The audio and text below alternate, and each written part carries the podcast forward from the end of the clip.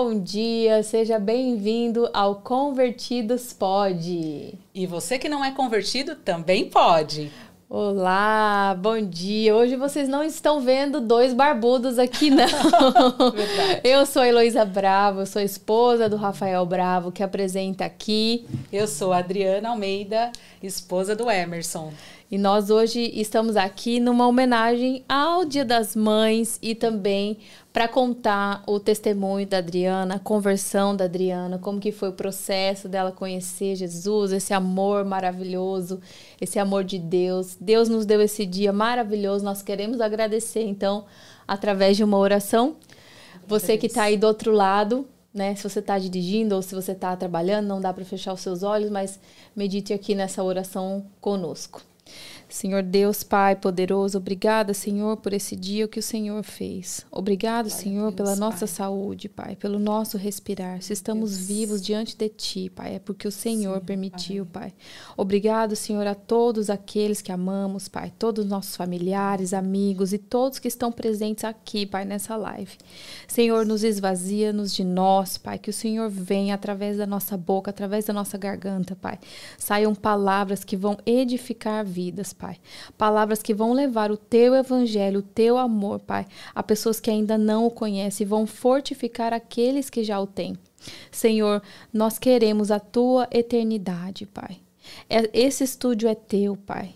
A nossa vida é tua, Pai. Esse espaço é teu, Pai. Esse espaço é do Senhor, Pai. A, a obra que estamos fazendo aqui é para ti, Pai, para glorificar e honrar o teu nome até que o Senhor volte.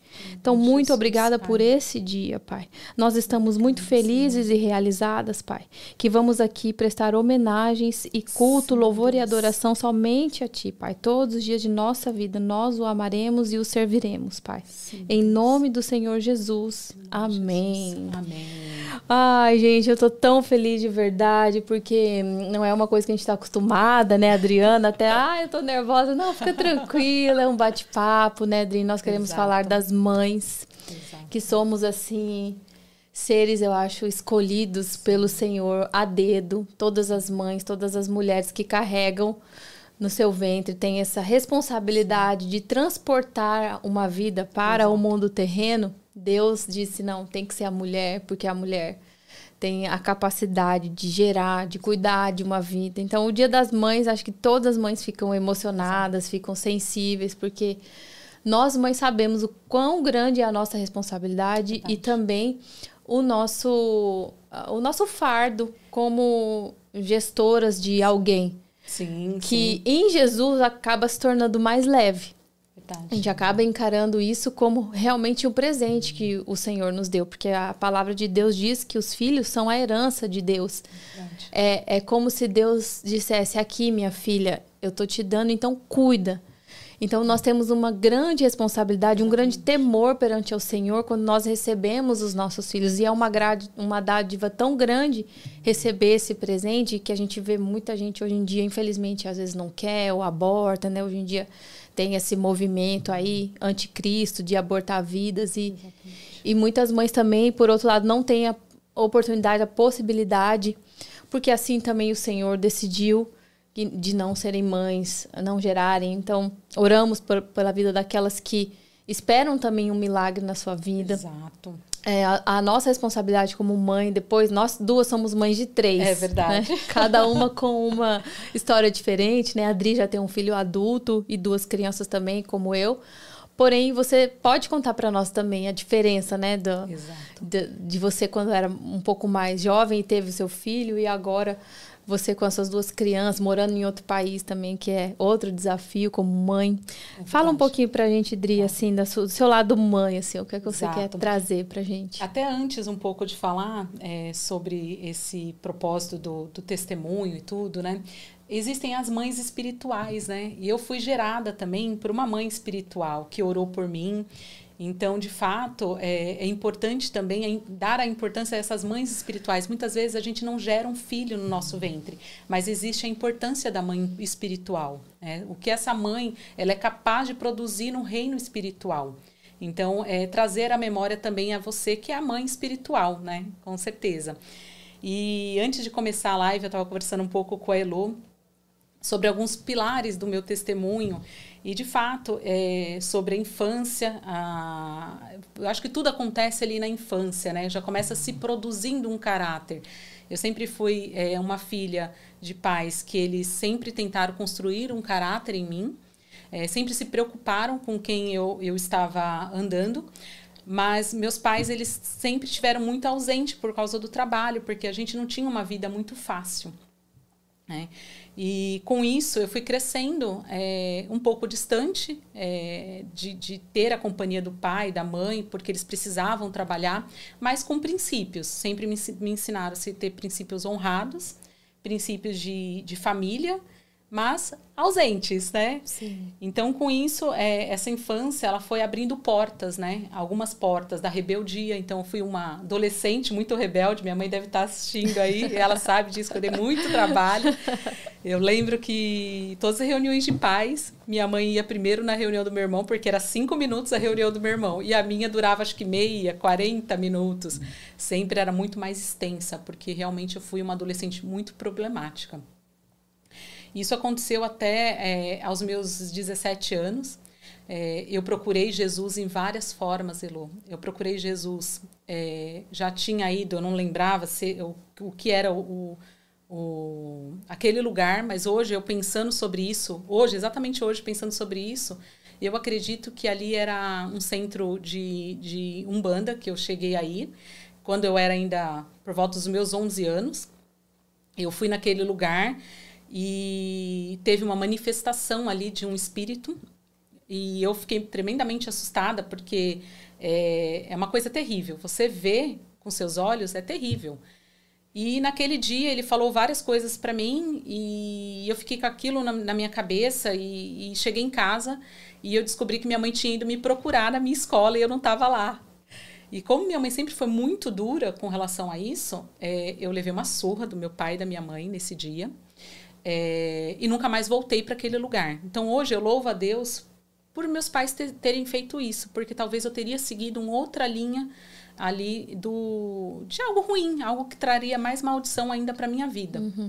Rodrigo, você falando isso, é, de novo a gente chama a responsabilidade de nós, pais e mães, Exato.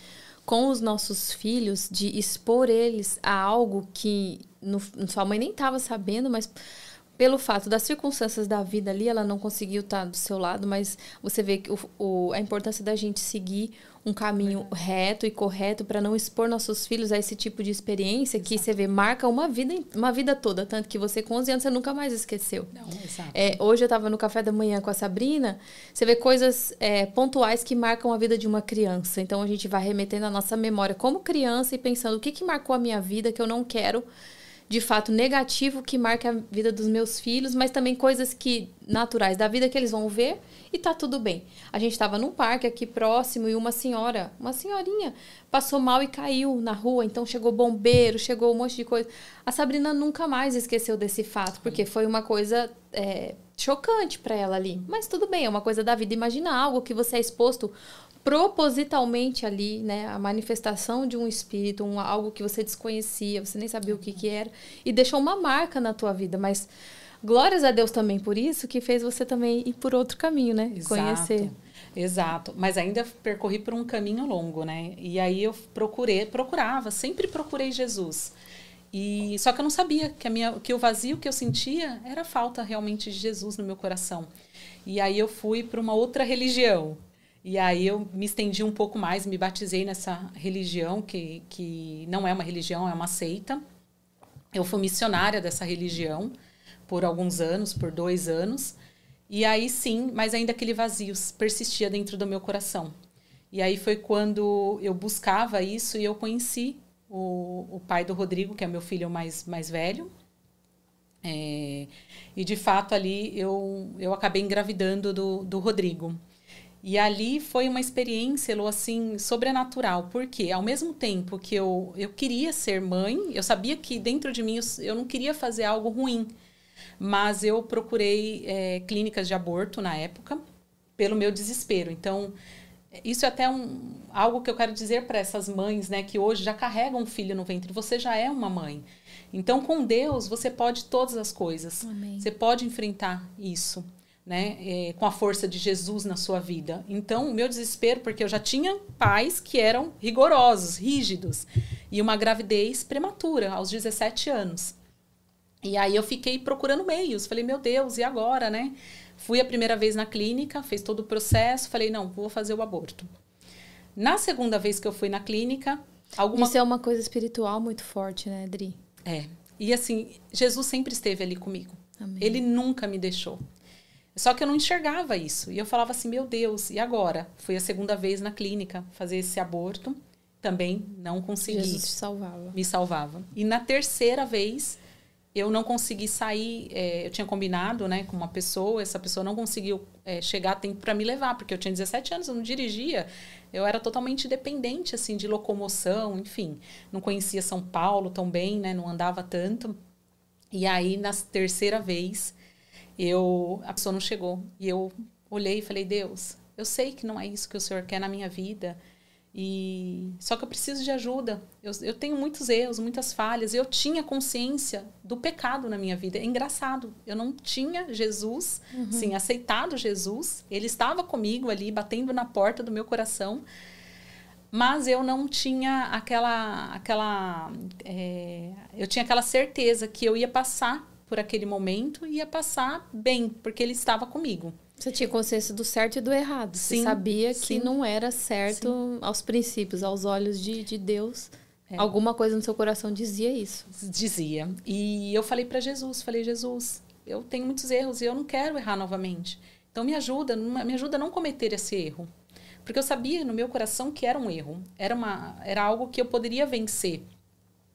E aí foi quando eu decidi realmente, de fato, ter o Rodrigo, né? falei, agora vai, agora eu vou ter que enfrentar, né? Uhum. E como que a gente enfrenta isso, né? Eu até falo que em João 8,32 fala, conhecereis a verdade e a verdade vos libertará. Então foi essa verdade que me libertou, Elo. Essa verdade realmente, ela se plantou no meu coração. E eu falei, Deus, eu te quero. Mas nesse tempo, você estava nessa outra religião que na verdade era uma seita. Você estava seguindo um protocolo ali que te mandam seguir, né? Religiosidade. É. Mas como que você chegou à palavra da Bíblia mesmo? Foi um dia, foi um encontro? O que, que te levou a conhecer a verdade? É, foi exatamente isso, Elo. Aí eu, naquela religião, já sentia que tinha alguma coisa muito errada, porque já tinha a, alguns acessos maiores para mim, porque de, devido ao nível que eu já tinha alcançado. E aí eu falei, não, tem uma coisa muito errada que não, não, tá, não tá certo. E aí quando já era o Espírito Santo, já né, era o Espírito falando. Santo. Já era o Espírito Santo tocando na nossa vida. E é importante quando a gente escuta isso, é, realmente ter a certeza que é Jesus falando. É Jesus tocando o coração. Às vezes a gente fica pensando, será mesmo? Será que eu não estou ficando doida, né? Não, não tá. Não tá ficando louca, não tá ficando doida. É o Espírito Santo falando, sim. Então, quando eu realmente decidi ter o Rodrigo, eu falei, e agora? Né? Como que eu vou fazer isso, né? Tô numa religião que também era... Tinha alguns princípios lá. Uhum. É, que não é uma religião, é uma seita, né? E, e aí, o que que aconteceu? Ela, eu falei, eu preciso procurar alguém. Eu procurei um cristão. Eu procurei minha irmã, que era convertida. Na, na época, minha irmã era. Ela trabalhava muito na igreja, hoje ela é pastora, mas na época ela trabalhava, ela era diaconisa na, na, na igreja. E aí eu fui na casa dela. Falei: olha, eu tô desesperada. Eu tô desesperada porque eu tô grávida. Não sei como que eu vou falar pro pai, não sei como eu vou falar pra mãe, mas eu tô desesperada. E foi um sábado. E ela falou para mim: eu vou com você lá contar pro, pros, pro, pra mãe e pro pai. Falei: tá bom. Nós chegamos lá em casa, é, não tinha ninguém. De repente, minha mãe chegou com meu pai e, e brincando. E eu sentada no sofá bem séria e minha irmã séria. Super nervosa. Super nervosa. E aí foi quando realmente minha irmã falou assim: Olha, nós precisamos conversar com você. Mas na hora, acho que minha mãe ali, eu lembrando hoje da cena, acho que minha mãe perdeu o chão. Eu lembrando assim, ela perdeu. Ela falou, é uma coisa muito grave, né? E ela já imaginava que era a gravidez. Uhum. E aí foi quando, de fato, nós é, falamos, né? Que, que ela falou que eu estava grávida. e que ela estaria para ajudar, que ela faria o possível naquele momento para realmente ajudar. A minha mãe é nordestina, né? Brava. ela falou: não, pode ir embora, pode ir embora, que eu não vou fazer nada com ela, não. Pode ir embora, pode ir tranquila. Mas, é, de fato, ali. Aquele ela tá ouvindo. Frio na espinha. e ela tá ouvindo, tenho certeza. E, e ela, naquele desespero de mãe, sabe? De, de sempre fazer as coisas que era certo e querer as coisas certas. É, ela me deu uma surra, gente. Realmente ali foi, foi um tempo muito difícil para mim, mas foi o tempo que eu mais me aproximei de Jesus. No deserto. Foi no deserto. E eu não tinha medo. Eu não sentia mais medo. Eu sentia um alívio. Então, a minha mãe me batia todos os dias. Por uma semana ela fez isso pelo desespero dela, porque ela sempre quis o que era certo, o que era bom para mim, e ela sabia o que eu ia enfrentar. E eu comecei a conversar com Jesus. E eu lembro aqui no podcast que uma pessoa comentou: como que eu falo com Jesus? Olha, eu sinceramente eu não sabia falar com Jesus, mas eu falei. Falei, Deus, eu não posso enfrentar isso sozinha. Eu preciso de ajuda. Então, tudo aquilo que foi falado sobre mim, o que eu era, e vem muito de encontro do que você falou, do que Deus pensa de nós, é, eu comecei a pensar. Falei, Deus, é, Estão falando que eu, que eu não vou ter, não vou casar mais, estão falando que eu não vou estudar mais, que eu não vou fazer faculdade, que eu não vou ser ninguém na vida. E eu sei que o Senhor pode mudar, porque eu já escutei falar de, de você, né? Eu já escutei falar de Jesus. Então, Jesus, faça isso que o Senhor falou na minha vida. E eu começava a falar isso durante uma semana. Então, assim, todas as vezes que minha mãe vinha, falava alguma coisa, brigava, meu pai, eu não, não tinha mais aquele sentimento, é, eu não tinha um sentimento ruim eu tinha um sentimento assim: eu sei que Deus vai fazer. Eu não uhum. sei como, mas Deus vai fazer. Ele vai transformar. Amém. Nisso, Dri, a, alguma, alguém da sua família já era convertido? Sua irmã Sim. já era convertida? Só? Só. Só ela era convertida. Só. E ela já estava nos bastidores orando. Já estava. A mãe espiritual, né? Então, isso, isso é muito importante falar, porque sempre tem alguém intercedendo por nós. A gente só vai saber, às vezes, quando a gente já se converteu. É verdade, é verdade. Mas tem muitos, muita gente que ora pela gente sem a gente saber, né? É verdade. É, ah, nós oramos por muitas Sim. pessoas que nem imaginam nem que a gente imaginam, esteja ali com é. o joelho no chão, né? E, de fato, é, e o mais engraçado, né, naquela situação é que eu, com 17 anos grávida, minha irmã com 20 anos de casada, estéreo. E ela não falava para você que ela orava por você? Não, ela quando nós começamos a se aproximar mais, ela falou: "Olha, eu sempre orei, sempre busquei por isso, né? Uhum. Porque eu sonhava em ter uma irmã. Eu queria muito ter uma irmã. Então, eu orava pela tua vida. E eu sabia que esse momento ia chegar, porque uhum. ela sabia que eu estava numa seita. Uhum. Então, isso mexia com ela extremamente. Mas eu não tinha o um entendimento. Uhum. Aí você, a sua irmã, já casada há 20 anos? 20 anos. 20 anos. E não podia ter filhos. imagina, minha cabeça, eu falava assim, meu Deus, mas por que o Senhor me escolheu, né? E Ele tem um propósito todas as coisas. Ele escolhe é, as pessoas porque Ele tem um propósito naquela situação. E nesse momento, Elo, aí nós resolvemos fazer uma campanha de sete passos na minha casa. É, mas antes disso, até voltando um pouquinho, a minha mãe colocou eu para fora de casa, tá, gente? Também. Então, naquele momento, eu, eu andava muito, então eu não sei nem se, se ela sabe disso, mas na época eu não tinha. Eu fazia um estágio no Banco do Brasil e eu tinha que andar muito, mas muito. É, para pegar uma condução só, porque eu não tinha dinheiro para pegar duas. Então, o que, que eu fazia? Andava de aproximadamente 10 quilômetros a pé grávida para utilizar uma condução só para ir para o trabalho. E hoje, eu pensando nisso, eu tinha as melhores conversas com Jesus. Sim, 10 quilômetros. 10 quilômetros de, assim, de leveza, de, de conversar com Deus. Então, ele preparou até esse momento com ele. Então, ele preparou realmente todas as coisas. E aí, minha mãe, depois de um tempo, né, acredito que um mês aproximadamente, ela me ficava atrás de mim para retornar para casa. Eu acabei voltando para casa. E aí, nesse processo de retorno para casa, nós resolvemos fazer uma campanha na minha casa de sete passos com Jesus. De iniciativa com a tua irmã. Com a minha irmã. E eu comecei a ir na igreja também. Tá. Então começou o processo de libertação mesmo. E aí e nós começamos a fazer essas sete campanhas, esses sete passos com Jesus. E a primeira palavra que Deus me deu é, nessa campanha foi Isaías 61, 7. Em lugar da sua vergonha terá dupla honra.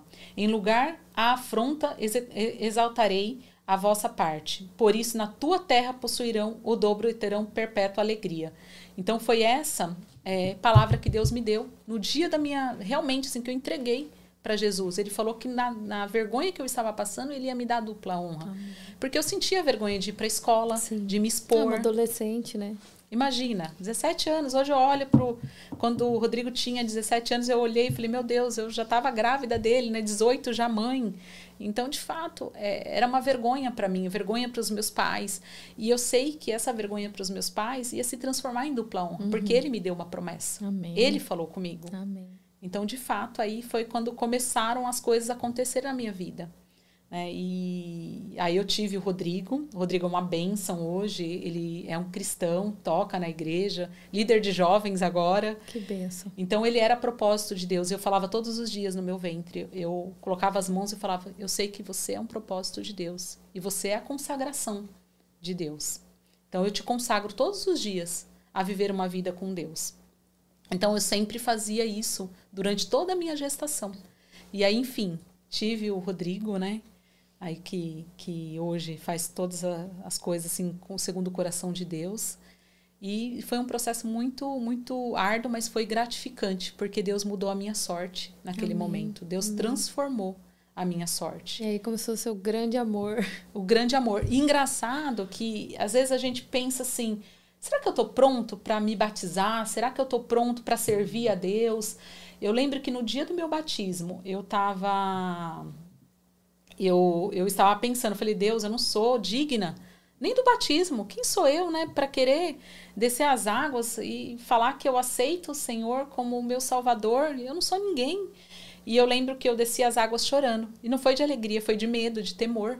Eu tinha muito temor, eu tenho muito temor a Deus. Uhum. Então, quando eu olhei para aquilo, eu falei assim: Senhor, transforma a minha vida, porque eu sei que a minha capacidade, a vida do homem, ela já é regada pelo pecado, mas o Senhor é o que transforma, é o que redime a nossa vida.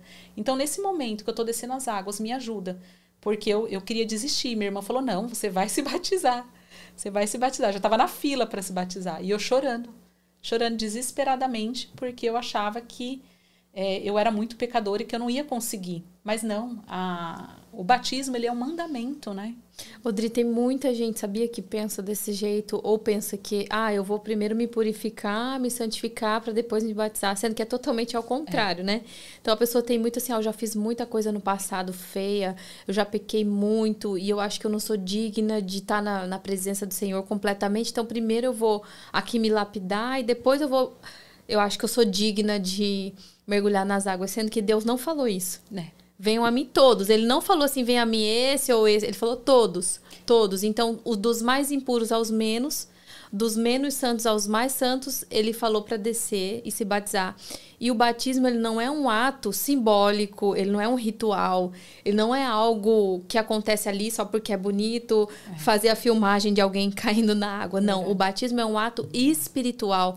É ali que todos os seus pecados são lavados. É ali que Jesus começa a transformar a tua vida. A minha vida só foi de fato transformada o dia que eu desci as águas. É. Transformada, porque antes eu já queria, mas eu tinha um pouco de julgo também, ficava, ah, será que sim, será que não? O que, que esse povo que está querendo descer nas águas não entendia a palavra? Quando você entende a palavra, entende que o batismo é um ato espiritual de transformação da tua vida a partir daquele momento, você fala, todo mundo está pronto. Exatamente. Porque não precisa, a pessoa, por exemplo, aceitou Jesus no final de semana, daqui duas semanas tem um batismo.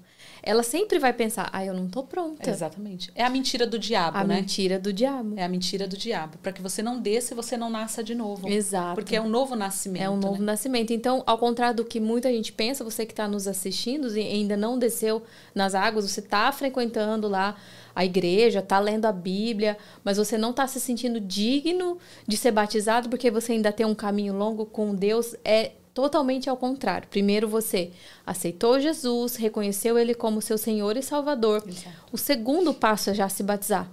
Então, se batiza, que a partir desse momento o Espírito Santo começa a agir na tua vida e te ensinar para qual caminho você deve seguir, que é o único caminho aqui. Mas ele vai te moldando e é um processo. Não é que do, da, do dia para noite você vai ficar santo, não é do dia para noite você vai ficar puro, até porque todos os dias nós temos que pedir santificação e purificação. Exato. Todos os dias, todos nós, do menos crente ao mais crente. Mas Deus não disse assim: ah, só se batiza, só vem a mim depois que você tiver perfeito. Porque Exato. é ao contrário. Então você que está se sentindo assim, eu sei porque tem amigas minhas que já me confessaram. Ah, eu acho que eu não. Eu tenho tanta coisa que eu já fiz, eu já usei droga, eu já fiz coisa feia para as pessoas. Não importa. O, seu, o Jesus não está preocupado com o seu passado. Ele está preocupado Exato. com o que você vai fazer de hoje até, até que ele volte. Exatamente. E assim, quando isso acontece, realmente é uma mentira, sabe por quê? Porque Deus conhece o teu potencial. E o diabo também. Ele sabe do teu potencial, onde você vai chegar. E ele quer te tirar isso. Ele não quer que você nasça de novo, que você tenha esse sentimento novo. E esse sentimento é maravilhoso. Quando eu me batizei, ele foi. Depois disso, eu falei: Meu Deus, por que, que eu não fiz isso antes, né? E é a sensação que nós temos, né, Elo? Por é. que, que nós não fizemos isso antes? Por que, que eu não aceitei Jesus antes, né? Tanta coisa teria sido diferente. Sim. Mas eu, eu olho hoje e falo assim, toda essa experiência e todas as palavras que Deus me traz é que através do meu testemunho, pessoas serão transformadas. Então, eu quero que esse testemunho de vida, porque não é fácil se expor, não é fácil estar aqui, mas eu quero que esse testemunho traga para você uma realidade que não importa o teu erro, não importa o teu pecado, não importa o que você tenha feito. Jesus é aquele que transforma, é, Jesus é aquele que faz toda a diferença na nossa vida. Ele fez toda a diferença. E aí eu me entreguei a Jesus. E depois dessa entrega a Jesus é a busca, né? Aí é você busca. tem que buscar. O dia inteiro, o tempo todo, todos os dias, para sempre. Exatamente. Eu lembro, e eu acredito que essa pessoa que, que perguntou como falar com Jesus, né? E ficou isso na minha cabeça no podcast, é, ele, ele colocou isso lá. E eu fiquei pensando, refletindo sobre isso, né? Eu, eu também tinha muitas questões, né? Mas eu tinha certeza que Deus estava me ouvindo.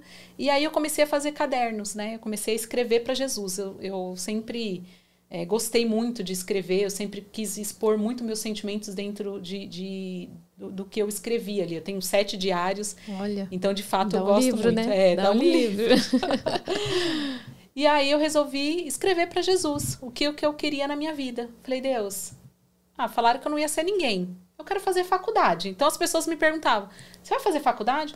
Vou, eu vou fazer faculdade. Eu falava com tanta certeza, Lô, na época que parecia que eu já tinha pago a faculdade, que eu já tinha feito tudo. Mas eu não tinha feito nada, gente. Não tinha inscrição em faculdade, não tinha feito absolutamente nada, mas eu tinha certeza. Que coisa linda, porque Deus, quando você se entrega para Ele, Ele coloca tantos sonhos novos no seu coração. E quando você crê, e quando você crê na palavra que diz eu sou quem ele diz que eu sou, não importa o que as pessoas falam. Não importa. Você só vai na certeza de que ele vai fazer. Exato. E eu tinha certeza. Aí eu falei, a faculdade. Aí depois eu falei assim, Deus, eu também não estava trabalhando, né? Porque acabou meu estágio, grávida tal, acabou. Eu falei, também, eu quero um trabalho onde eu me sinto importante, né? Então, o que, que o senhor vai fazer nesse trabalho, né? Não sei, mas eu quero esse trabalho. E o terceiro que eu pedi foi para casar. falei, Deus, eu quero casar. Falaram que eu não vou casar mais, mas eu creio na tua palavra. O senhor vai me dar um casamento. Então eu orei com base em todos esses, esses pedidos para Deus, né? E falei, Deus, eu sei que o Senhor está me escutando. Eu posso não ouvir a tua voz, mas eu tenho certeza, a convicção que o Senhor está aqui. E eu sei que o Senhor vai fazer a diferença. E aí eu arrumei um trabalho, de fato. Uhum. Esse trabalho pagou a minha faculdade. Que benção. Que eu nem imaginava. Então, para você ver como é a perfeição de Deus. Deus não deixa nada faltar para os seus. Não deixa. A gente só tem que saber falar e pedir. Falar com Deus. Falar, Deus, eu preciso, eu quero, fala comigo, né? Do seu jeito simples.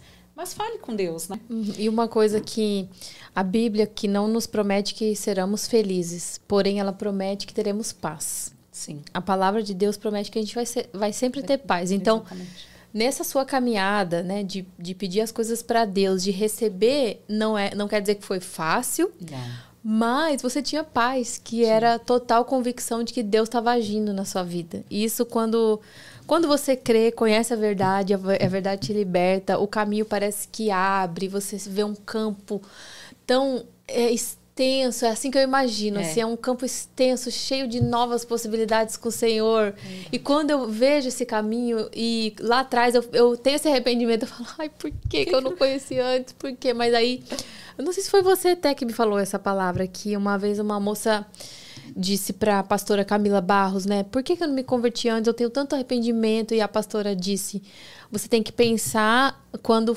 é, Lázaro é, tinha, já estava morto há quatro dias e todo mundo achou que já não dava mais tempo.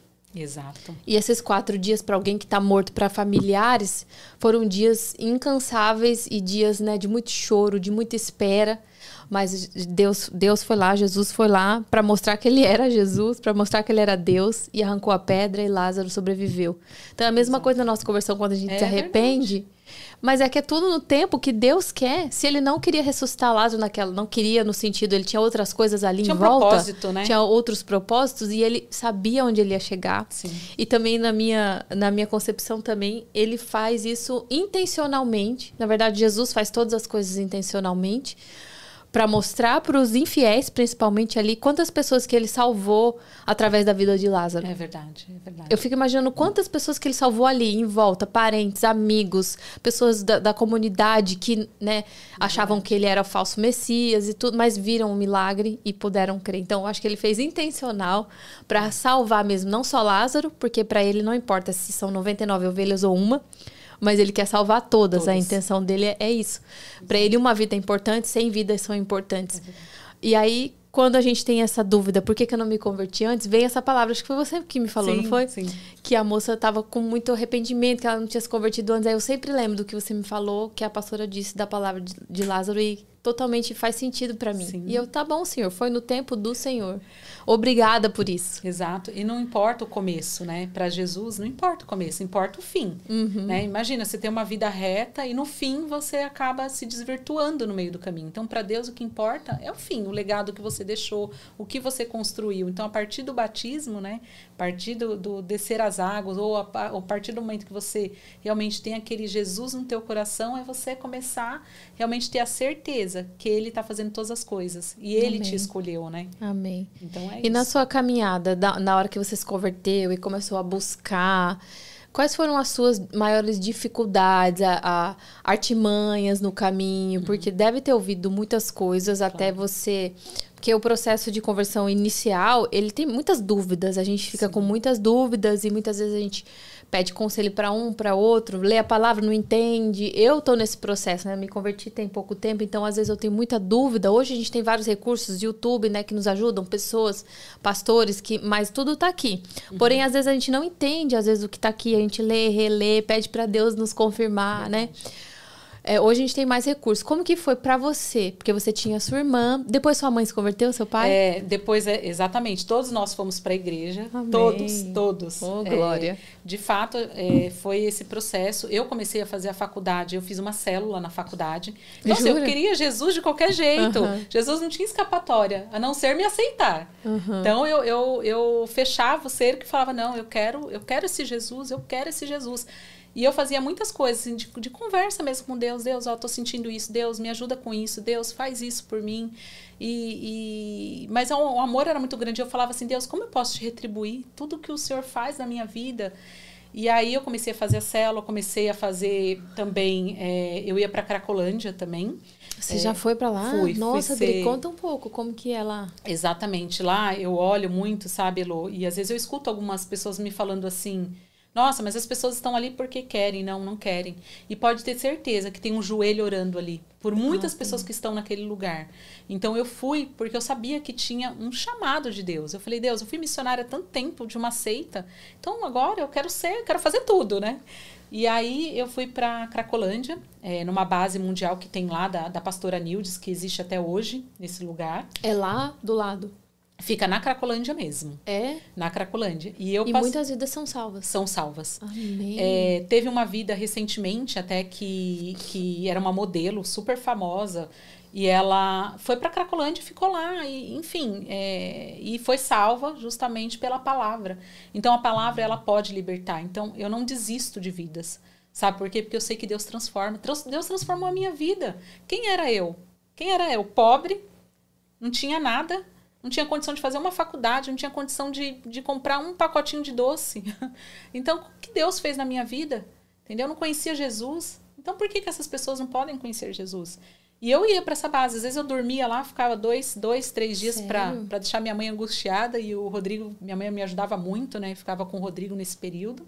Odri, e eles respeitam, né? Os, os respeitam. As pessoas que estão ali evangelizando, né? Respeitam muito. O que é. você não pode é ter uma, um confronto, né? Porque tá. você está no, no, reino espiritual, quando nós olhamos para um reino espiritual, é, você tem que entender que naquele momento você não está num, num, você está num território que não é né? De, é, é, não é de Cristo. Não tem outra forma de falar.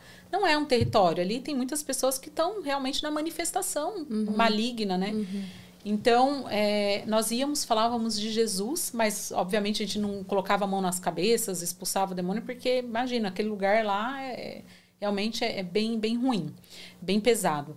Então nós íamos lá e falávamos de Jesus. Então eu queria criar filhos espirituais. Uhum, e eu quero uhum, trazer muito uhum. isso porque nós temos a geração dos nossos filhos uhum. e a uhum. nossa obrigação como mãe, como pais, mas nós também geramos filhos espirituais. Né? Então, quantos será filhos que eu não criei, que eu não tive ali? Eu não sei, mas eu falei muito de Jesus naquele lugar. Então eu fiquei nessa base durante um tempo até eu conhecer o Emerson e e aí eu fui fazer outras coisas dentro do, da igreja, enfim. Mas nós hoje apoiamos a, a pastora Nildes no projeto dela, e é um projeto lindo, um projeto que tem que continuar e permanecer, porque é uma mulher de Deus. Lá tem criança também? Muitas crianças, Nossa, muitas crianças. Crianças de 9, de 8, usuárias de drogas. Grávidas é, inclusive, a pastora Nildes, ela adotou dois, dois filhos de mulheres, é, que, de uma mulher que, que mulher abençoada. É uma mulher abençoada. Então, de fato, assim, quando você olha, você falava assim, Jesus, eu te quero. Eu te quero. Se o senhor falar para eu ir para o Irã, eu vou. Se o senhor Rodrigo, falar... quando você se depara com uma situação dessa, a gente enxerga quando, quão pequeno a gente é e quão Deus é misericordioso Foi. com a nossa vida. Foi. Então, independente da religião, eu acho que todo mundo deve estar é num lugar como esse. É Na Bíblia diz que é melhor a gente estar num velório do que numa festa, Exato. porque assim a gente Exato. pode dar valor para aquilo que a gente tem. E eu fico imaginando você nessa missão de evangelizar as pessoas ali da Cracolândia e pessoas que estão consumidas ali pelo, pelo demônio mas que não importa, você vai lá incansavelmente é tentando levar a palavra, tentando levar a palavra e se deparando com essa situação que é muito pesada, criança, mulher grávida, né, pessoas que eram bem-sucedidas e agora estão lá. É verdade. É verdade. Eu, eu, eu, eu, tento dimensionar a sua visão, mas eu não consigo, porque lá realmente é muito feio, né? É, e, e, Elo, uma coisa importante que você até citou, né? Pessoas que tinham muito dinheiro, que têm muito dinheiro, pais, né, que têm muito dinheiro porque ali não, não, não se fala de, de posses, né, do que você pode ter. Ali, fal, ali falta Jesus na vida daquelas Sim. pessoas. Elas precisam de Jesus. E quando Jesus transforma aquelas vidas, é a coisa mais maravilhosa. Eu acho Nossa, que. eu imagino. Quando eu olho na igreja, é engraçado. A parte que mais me emociona é quando alguém aceita Jesus, porque eu lembro Sim. o quanto isso transformou a minha vida, o quanto isso transformou a minha história. Então, histórias são transformadas, mudadas através realmente do amor de Deus. Não tem outro. Você só vai ter realmente uma mudança, uma transformação quando você deixar e abrir o teu coração. E em Mateus 21, é, 21, 21, ele fala que muito sobre a, os milagres que Deus faz através da oração. Oração não é muitas vezes você colocar o joelho no chão e só orar. Eu, eu orava no carro, eu orava na faculdade, eu orava em todos os lugares. Então, eu estou tomando banho, hoje estava tomando banho e estava falando com Jesus. Uhum. Olha, Deus, o que, que, o Senhor quer fazer? O que, que, o Senhor quer transformar através do testemunho né, das nossas vidas? Uhum. Então, o que, que o Senhor quer fazer, né? Então, é, é orar e pedir a Deus o direcionamento, pedir a Deus que realmente ele transforme a vida, né?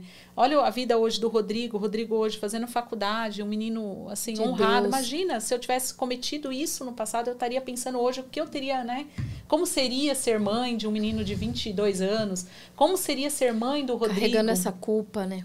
Então assim, não precisa. Jesus, ele vai carregar no colo. Ele vai te dar as mãos. Eu lembro que você falou, falou muito isso, fixou muito no meu coração quando você está com uma dificuldade, você está ali sentado ali no carro ou sei lá em qualquer outro lugar, você fala assim: Jesus, segura na minha mão. Uhum.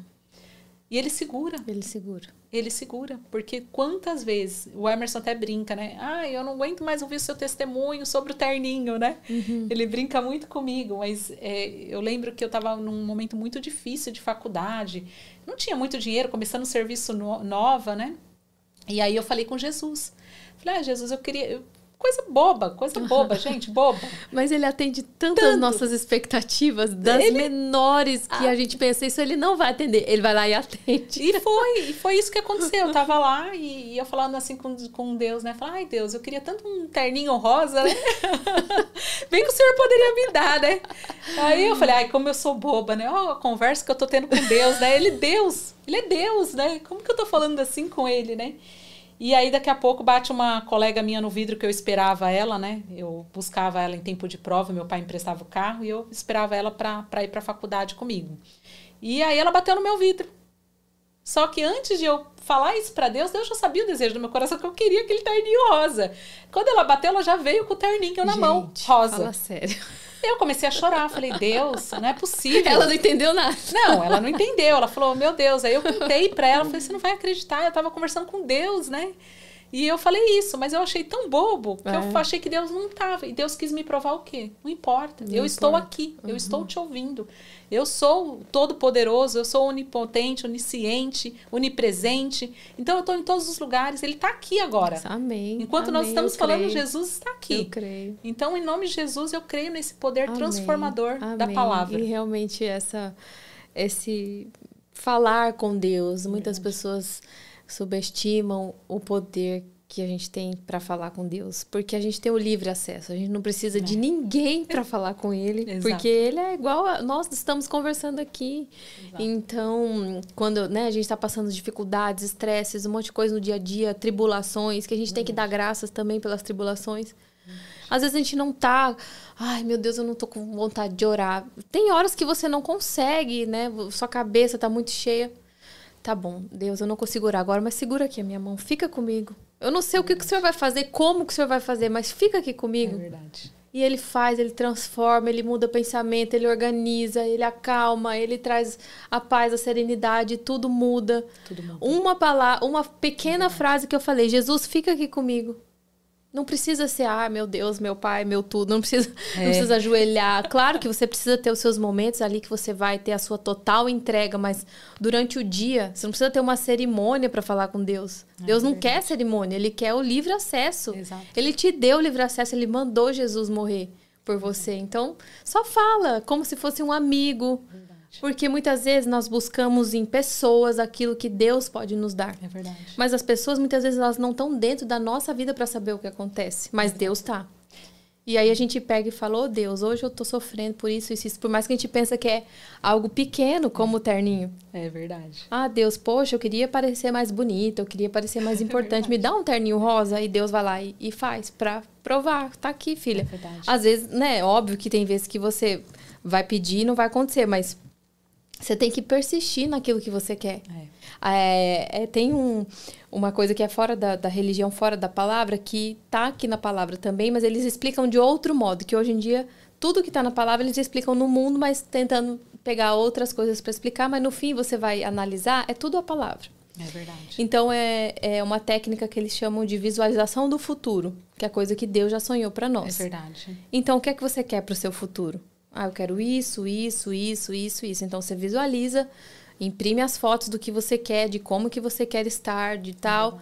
E, e, aí Deus vai te dar. Eles chamam isso no mundo de técnica, não sei o quê. Mas na palavra já está aqui. Deus já sabe os sonhos do seu coração. Se ele colocou, ele vai, ele vai ser fiel para cumprir. É. Mas você também tem que estar tá sensível para obedecer e ter o temor. Hoje em dia Deus está na moda, todo mundo quer Deus, mas ninguém quer as responsabilidades que Deus deixou. Porque Deus é Deus de amor, é porém Deus é o Senhor. É o Senhor é quem? Aquele que a gente obedece. É Se o Senhor manda, nós temos que fazer.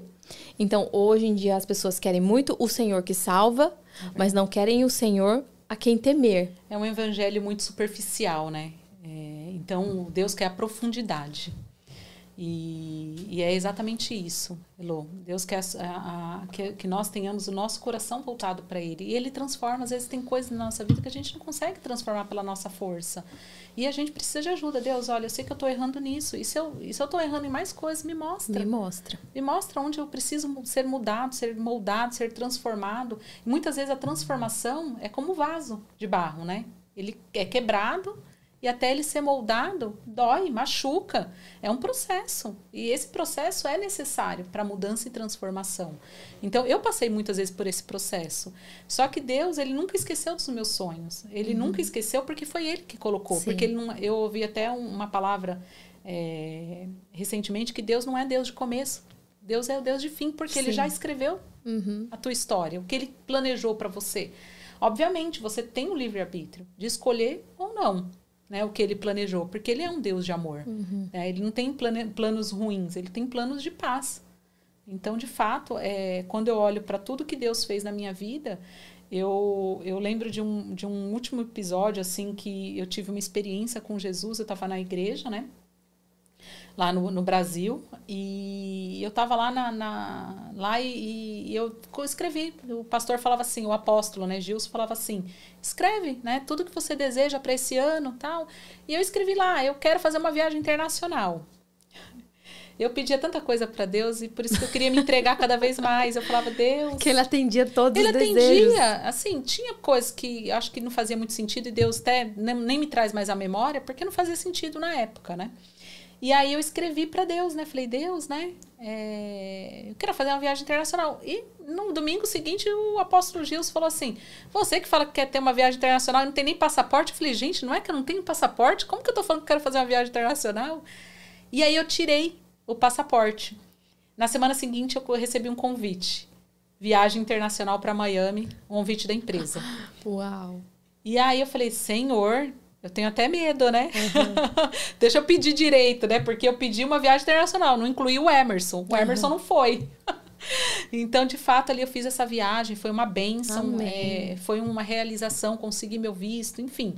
Foi algo que Deus fez na minha uhum, vida. Uhum. E no meu trabalho, eu falava assim, Deus, eu queria, eu queria um trabalho onde eu fosse importante. Só que eu queria, depois eu, eu reformulei, falei, Deus, o que eu posso fazer para o Senhor ser importante no meu trabalho. Uhum.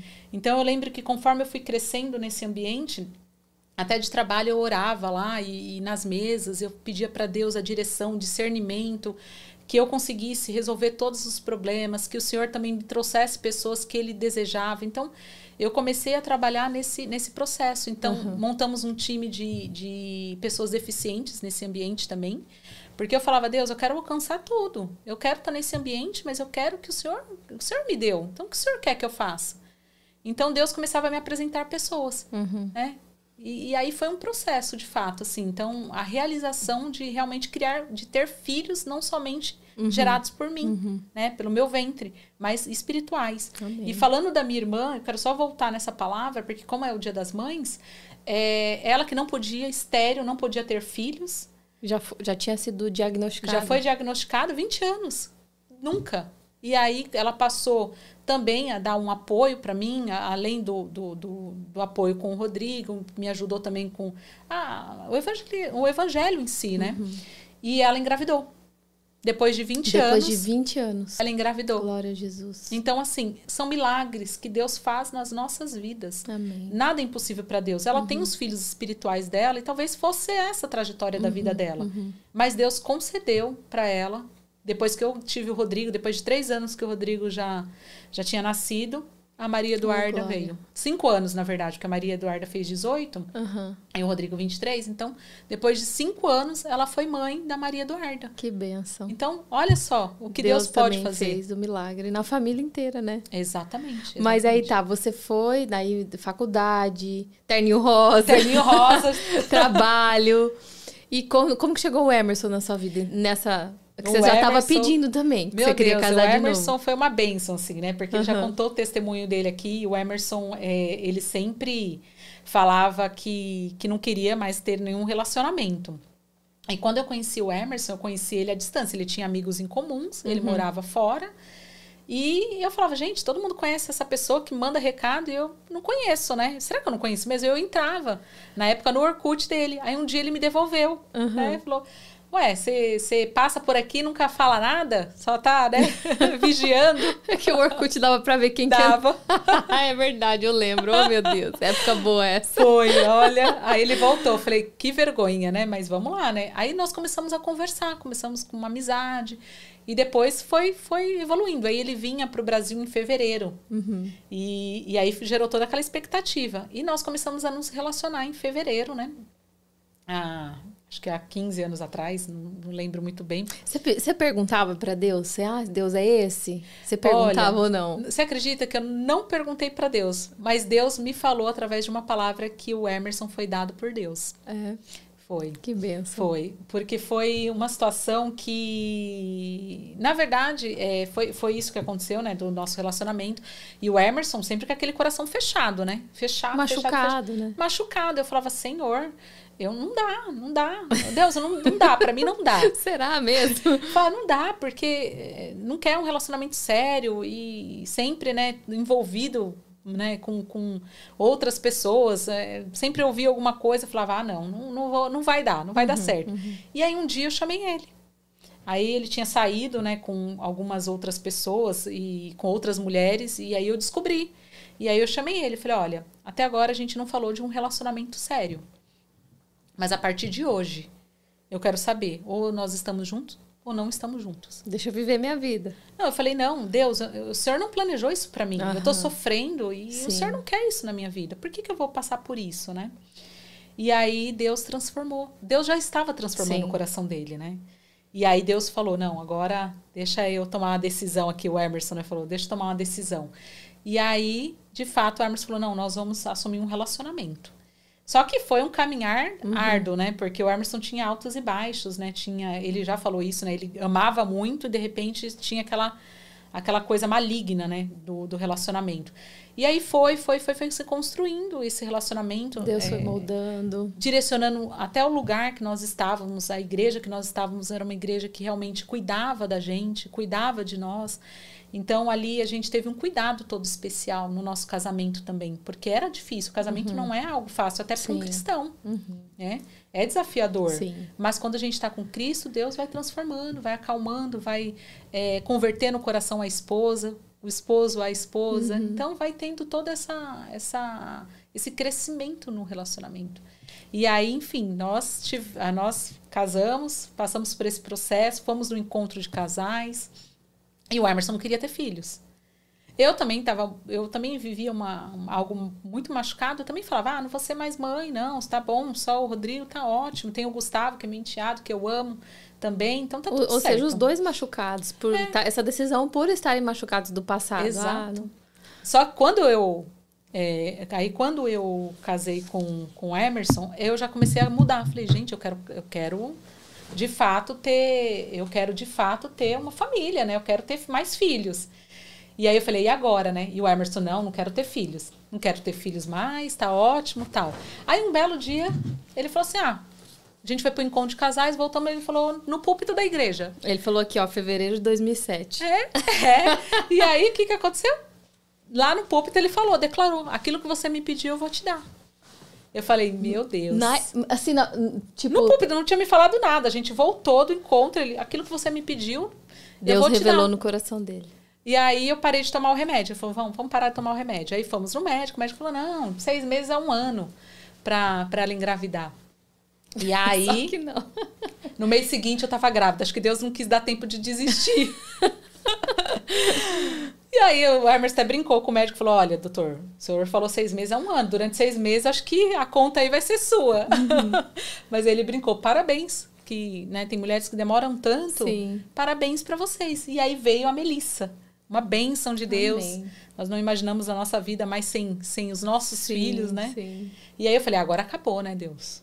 Não, agora tá ótimo. Tem a Melissa, tem o Rodrigo, tem o, o Gustavo. Tá, tá ótimo. Tá a vida que eu queria mesmo, né? Sim. né?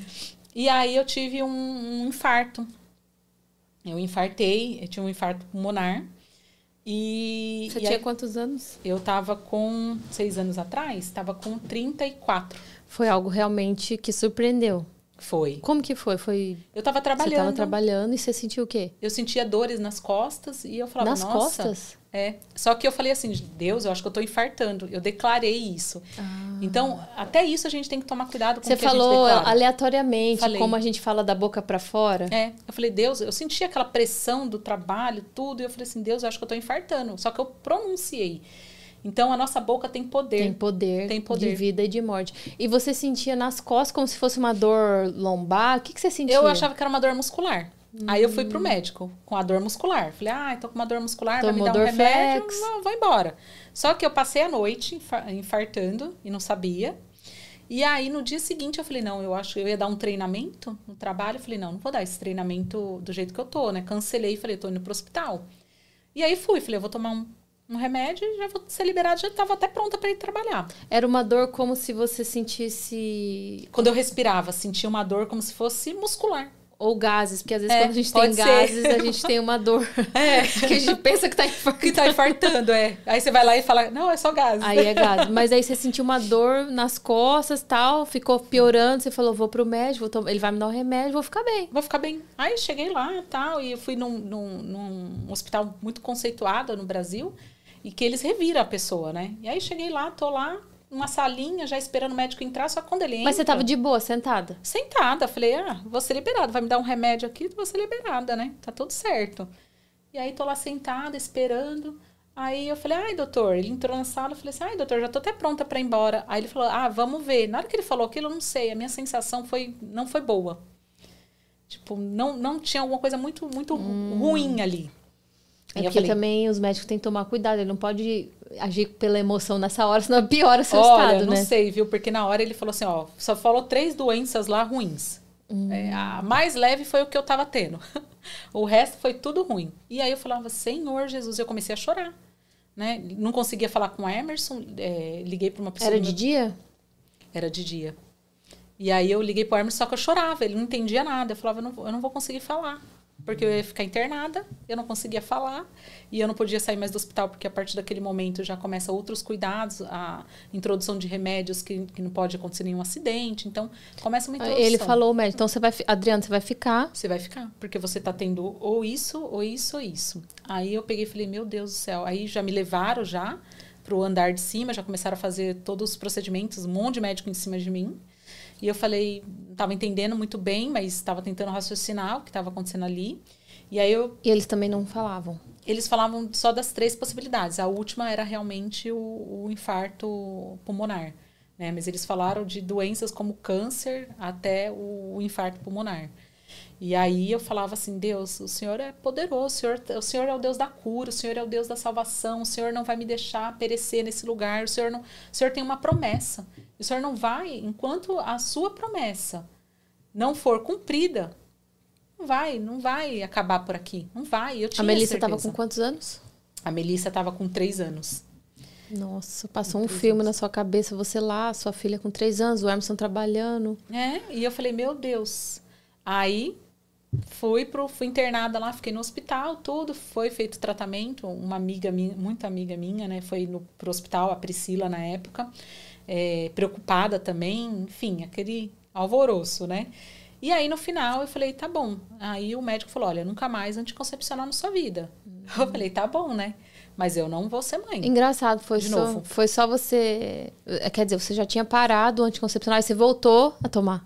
Não, eu tomava o anticoncepcional. Quando eu tive a Melissa, eu voltei no anticoncepcional. É, eu voltei. Entendi. Mas aí eu fiquei na famosa tabelinha, né? Falei, Aham. não, primeiro mês fiz a tabelinha, imagina, não. Só que eu comecei a observar algumas coisas diferentes no meu corpo. Falei, não, eu acho que isso é coisa da minha cabeça, não é possível. Você voltou pra casa, não a conti- anticoncepcional mais, você já tinha outros cuidados, alimentação, não sei o quê, e não toma remédio. Não toma remédio. aí eu falei, tá tudo certo, né, Deus? Gente. Jesus, tá tudo certo. E aí eu engravidei. E eu olhava assim e falava assim, meu Deus, não é possível. Aí eu comprei o teste falei, não, vou comprar só para desencargo de consciência, imagina. Eu não tô grávida de jeito nenhum. Mas com aquele sentimento, meu Deus, não é possível. E aí eu fiz o teste. E aí deu positivo. Eu, eu, eu acho que eu fiquei meia hora dentro do banheiro antes de sair. Não sabia se ria, se chorava. eu acho que eu chorei tanto ali. E eu falei assim, meu Deus, o Armer está na sala. Como que eu vou dar notícia para ele? Que agora mais um, né? Eu falei, meu Deus. A gente até brincou outro dia, né? Eu lembrei disso, por isso que eu tô rindo. É, o Emerson falou pra mim, né, Elo? Como foi que ele até comentou lá? Como que ele comentou? Ele falou assim... Ah, parabéns, né? Grávida de novo. parabéns, grávida de novo. É isso aí. gente, Drill, imagina a sua. Porque, gente, nós mães, nós aceitamos os nossos filhos de bom grado, mas é o momento que você descobre que tá grávida, com toda a sua vida acontecendo, é um momento de que você fica meio desnorteado. É, eu vou falar que ali eu, eu tive um pouco pouco de até uma depressão, sabe? Porque uhum. eu falei assim, meu Deus, eu, eu não vou dar conta. Senhor, eu não vou dar conta, eu tô com dois. E, eu lembro que durante três meses aproximadamente eu ia pro escritório do trabalho e eu chorava no estacionamento. Eu ficava chorando no estacionamento. Eu falava, meu Deus, eu tava preparada para dois, mas para três não. Porque os meus planos não são como os planos de Deus. Né? Sim. Né? Deus e sabe. aí, aí eu chorava, chorava, chorava. Eu lembro que a Priscila, né, que é essa minha grande amiga, ela batia no vidro assim, eu chorando, né? E naquele desespero, aquele desespero, eu tive o Davi, eu tive o Davi. E a Davi que é a promessa de Deus também na minha Amém. vida. E aí quando aconteceu isso, eu falei, bom, é, mais um, né?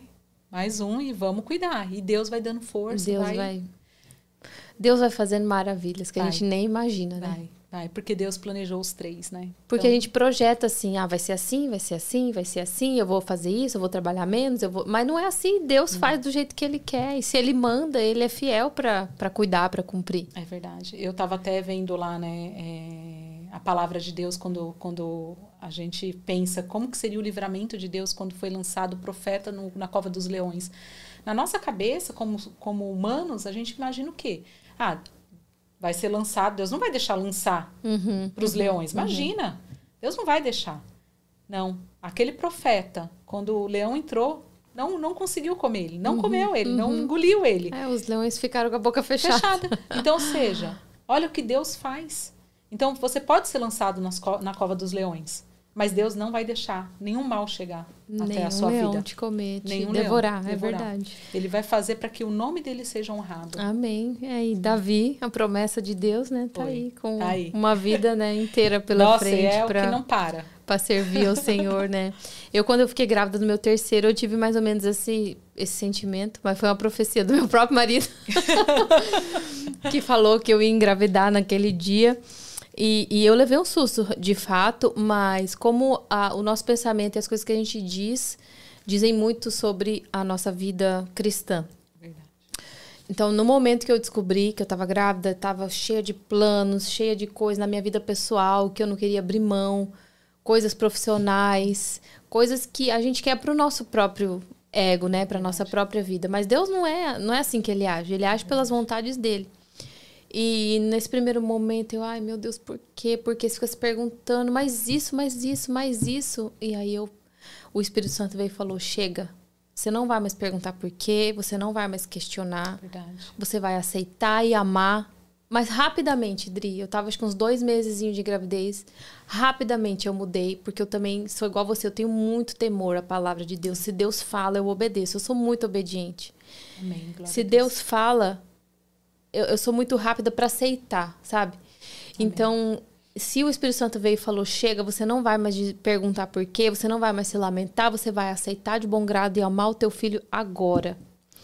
E aí eu comecei a amar, comecei a, a, a gostar daquela gravidez. Passei alguns momentos ruins, mas to, toda grávida passa fui aceitando, fui amando, tanto que o meu filho hoje é uma benção. Eu nunca pensei que ia ser tão fácil quanto está sendo. Fácil no sentido, tem as tribulações do dia, como todo mundo tem, mas ele é uma benção na minha vida. A gente não imagina os nossos filhos sem a gente sem os é nossos filhos hoje. Mas no passado a gente é tomado pelo medo, pela insegurança.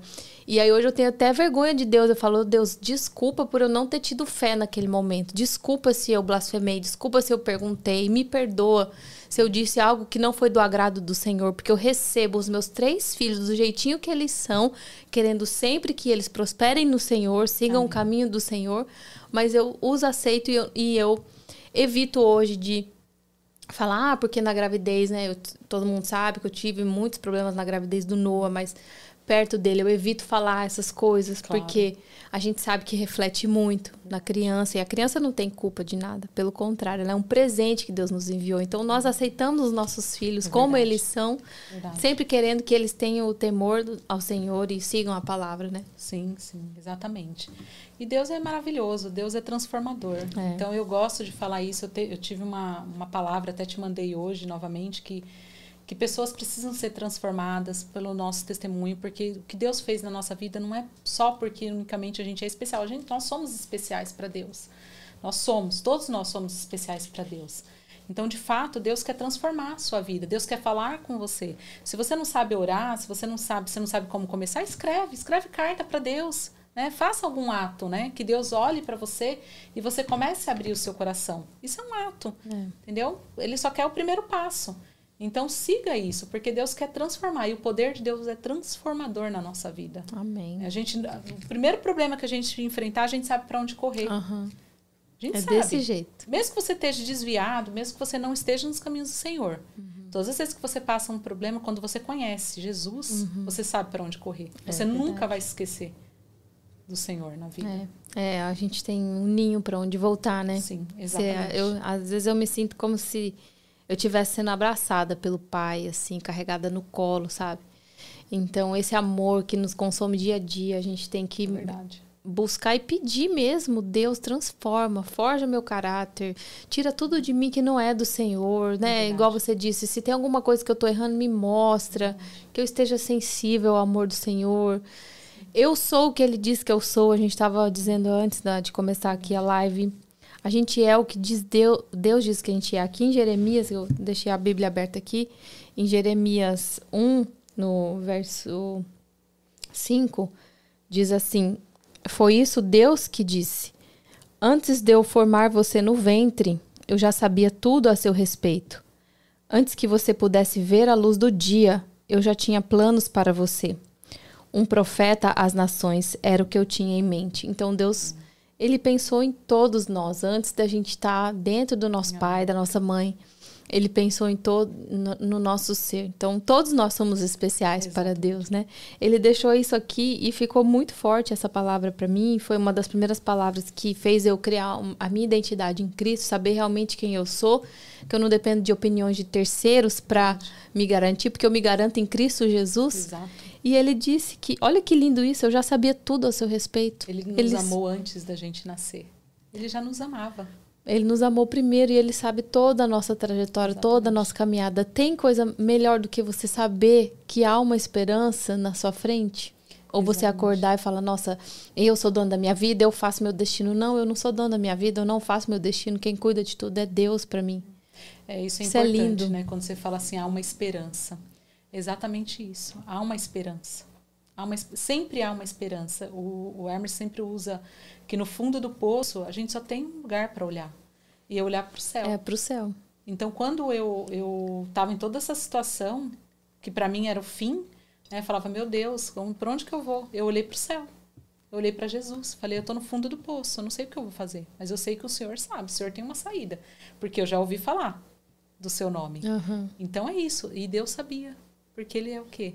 Ele é tudo isso. Ele é mais. é tudo isso. E aí, então, várias fases da nossa vida que nós vamos conhecendo um, um, um Deus é diferente, né, Dri? É. Igual você teve essa experiência do infarto, eu tenho certeza que você conheceu um, um Deus com outro cuidado. Você é teve é uma visão, cura, né? uma visão diferente é de. Deus. Você começou a amar mais a Deus. Eu tenho certeza que hoje você também agradece ao Senhor. Obrigado, porque esse deserto também me fez a chegar mais a ti. Verdade verdade. É, todos, as, todos os momentos, eles sempre me aproximaram mais ainda de Deus, né? Eu, eu tenho essa relação com, com Deus muito de, de pai e filho, de conversar mesmo. Uhum. Deus, olha, que nem hoje eu estava tomando banho e estava conversando com Deus. Olha, Deus, o que, que o Senhor quer? O que, que o Senhor quer da minha vida? O que o Senhor quer mais né, fazer? Faça. Porque eu tô aqui para te servir. E realmente é isso. O importante é a gente saber qual que é o nosso posicionamento na, na, em Cristo, né? Então, qual que é a nossa posição em Cristo? Onde nós estamos? A gente tem que temer a Deus. Unicamente a Deus, ao homem não. Se o homem te deu uma palavra, Deus te dá outra. Amém. Né? Então, de fato, a palavra de Deus é a final. Não é, é a do homem. E, é e quando você veio morar aqui também, aí enfrentou outro deserto, conheceu também um novo amor. Olha. Não é, Dri? Conta um pouquinho para nós, porque não é fácil, né? A gente, te, a gente conhece um Deus quando a gente tá perto do, das pessoas que ali a gente pode se achegar e outro Deus quando a gente tá sozinho entre aspas, né? Então aqui você fortaleceu tua família, verdade. fortaleceu mais a tua fé. É verdade. É? Eu quando eu olho pro, eu não achava que era assim não. e aí quando nós olhamos para o ambiente que nós estamos, nós sabemos a única certeza que nós temos é que Deus nos trouxe para cá, que Deus nos trouxe para um ministério. E Deus quer cumprir a sua palavra nas nossas vidas, porque de fato a mudança é, do Brasil para cá não é uma mudança fácil. Uhum. Né? Você tem ali tudo que você construiu, amigos, família, lugares que você já está acostumado a ir, igreja que você já está acostumado a ir. Então é, é uma mudança muito radical, né? E eu achava que era muito mais fácil. Falava, não, vou chegar lá, vai estar tá mais fácil, né? Já está tudo certo, tudo já caminhado e vai ser mais fácil. Não, o mais difícil foi realmente todo esse processo. Realmente a, a família se une aqui mais. A fé é provada dia a, a dia. Fé, a fé, então, meu pai. É, todos os dias, joelho no chão, orando, pedindo para que Deus realmente se cumpra aquilo que ele deseja. Né? Porque, de fato, é a aproximação de Cristo. Você só tem Cristo sua família aqui e os amigos que você começa a construir Sim. os laços, né? Uhum. Porque ainda não está formado. Então, de é. fato, assim, até as crianças, adaptação, tudo dos nossos filhos é, é, um cuidado no geral. A gente quer proteger tudo, uhum. né? E eu imagino, né, que Deus faz a mesma coisa. Ele quer trazer a proteção dele para as nossas vidas, né? Mas tem etapas que ele não pode, ele tem que deixar se cumprir. É. Né? Jesus teve que passar pelo processo. Imagina uhum. nós. Né? Temos que passar por um processo. Então, de fato, tudo que Deus tem feito nas nossas vidas, eu sei que é o cumprimento da Sua palavra e o temor a Ele. Amém. É isso que nós vivemos diariamente, Amém. caminhar com Jesus. É, Deus é tão perfeito que Ele deixou tudo escrito pra gente. Tem um manual, né? Pra gente. É o manual da vida, né? manual da vida. Pra gente é, olhar, refletir e fazer igual. Então, se, se, se, ele permitiu que o próprio filho ficasse 40 dias no deserto sendo tentado pelo diabo, é o próprio filho. Então. então, como que a gente pode né, tirar uma lição dessa, dessa passagem de Jesus? Porque o tempo de Deus não é igual ao nosso, né? Então, se nós estamos 10 anos no deserto, quem somos nós para julgar o que Deus quer para nós? Exatamente. Mas aí nós precisamos apegar aqui a palavra e obedecer, obedecer, obedecer. Isso é muito forte, latente no meu coração, é sabe? Eu já falei isso para você pessoalmente. Eu sinto uma, um, um, temor que eu sempre pergunto, Deus, eu tô fazendo isso certo? Porque eu, o que eu mais quero é a minha salvação, claro. a minha eternidade. Eu sei que se eu, é por mais que eu tenha aceitado Jesus, se eu não cumprir o que ele deixou, se eu não obedecer todos os mandamentos, a minha salvação pode ser perdida. Verdade. Então, ter esse temor é, é, muito lindo e tirar todos os exemplos que ele deixou através da vida de Jesus e de todos os, os personagens aqui da Bíblia para a gente se inspirar, né, para o bem Sim. e também para o mal. E usar de exemplo também essa, isso cometer, é a né? sabedoria, né? né? Usar de exemplo para não cometer o que o que humanos fizeram, né, no passado. E, e, é engraçado, né? Eu, eu tenho uma imagem de Deus, assim, né? Em algumas situações, que Deus fala que ele sempre está atento ao clamor, né? E, e Deus está atento ao clamor, realmente. Então, você imagina que Deus, na hora que você fala, Deus, eu te clamo, chamo por ti. Ele para tudo. Imagina, uhum. ele parando tudo para te olhar, para te, pra te ouvir. Uhum. Ali, para te ouvir, para né? te cuidar. Então Deus ele está atento ao clamor também. Então, é. É, de fato, é, tudo Deus faz perfeito. E ele está atento ao clamor do, das pessoas que estão ouvindo esse podcast, que eu quero muito que, que Deus transforme, que o seu poder transforme, que ele bata o coração e que vocês deixem ele entrar. Sim. Vamos ler um pouquinho os comentários aqui Vamos do pessoal? Lá. Vamos lá, bom dia, bom dia. Hoje as mamães tomaram conta do estúdio, o Rafael falou. É. o Bruno falou, tá faltando barba. É. Feliz Dia das Mães, obrigado, Hermes. Ô, oh, Glória, que alegria. Maria Eduarda mandou coraçãozinho. Sua sobrinha, né? Minha sobrinha, promessa. O amor de mãe e o único que pode é o único que pode ser comparado ao amor de Deus. É verdade, gente. O amor de mãe. Ah, tanto que as, oração, as orações da mãe abrem as portas, né, do, do Senhor. A Juliana, minha mãe, bom dia, bom dia. A Juliana, que linda, família maravilhosa do Senhor.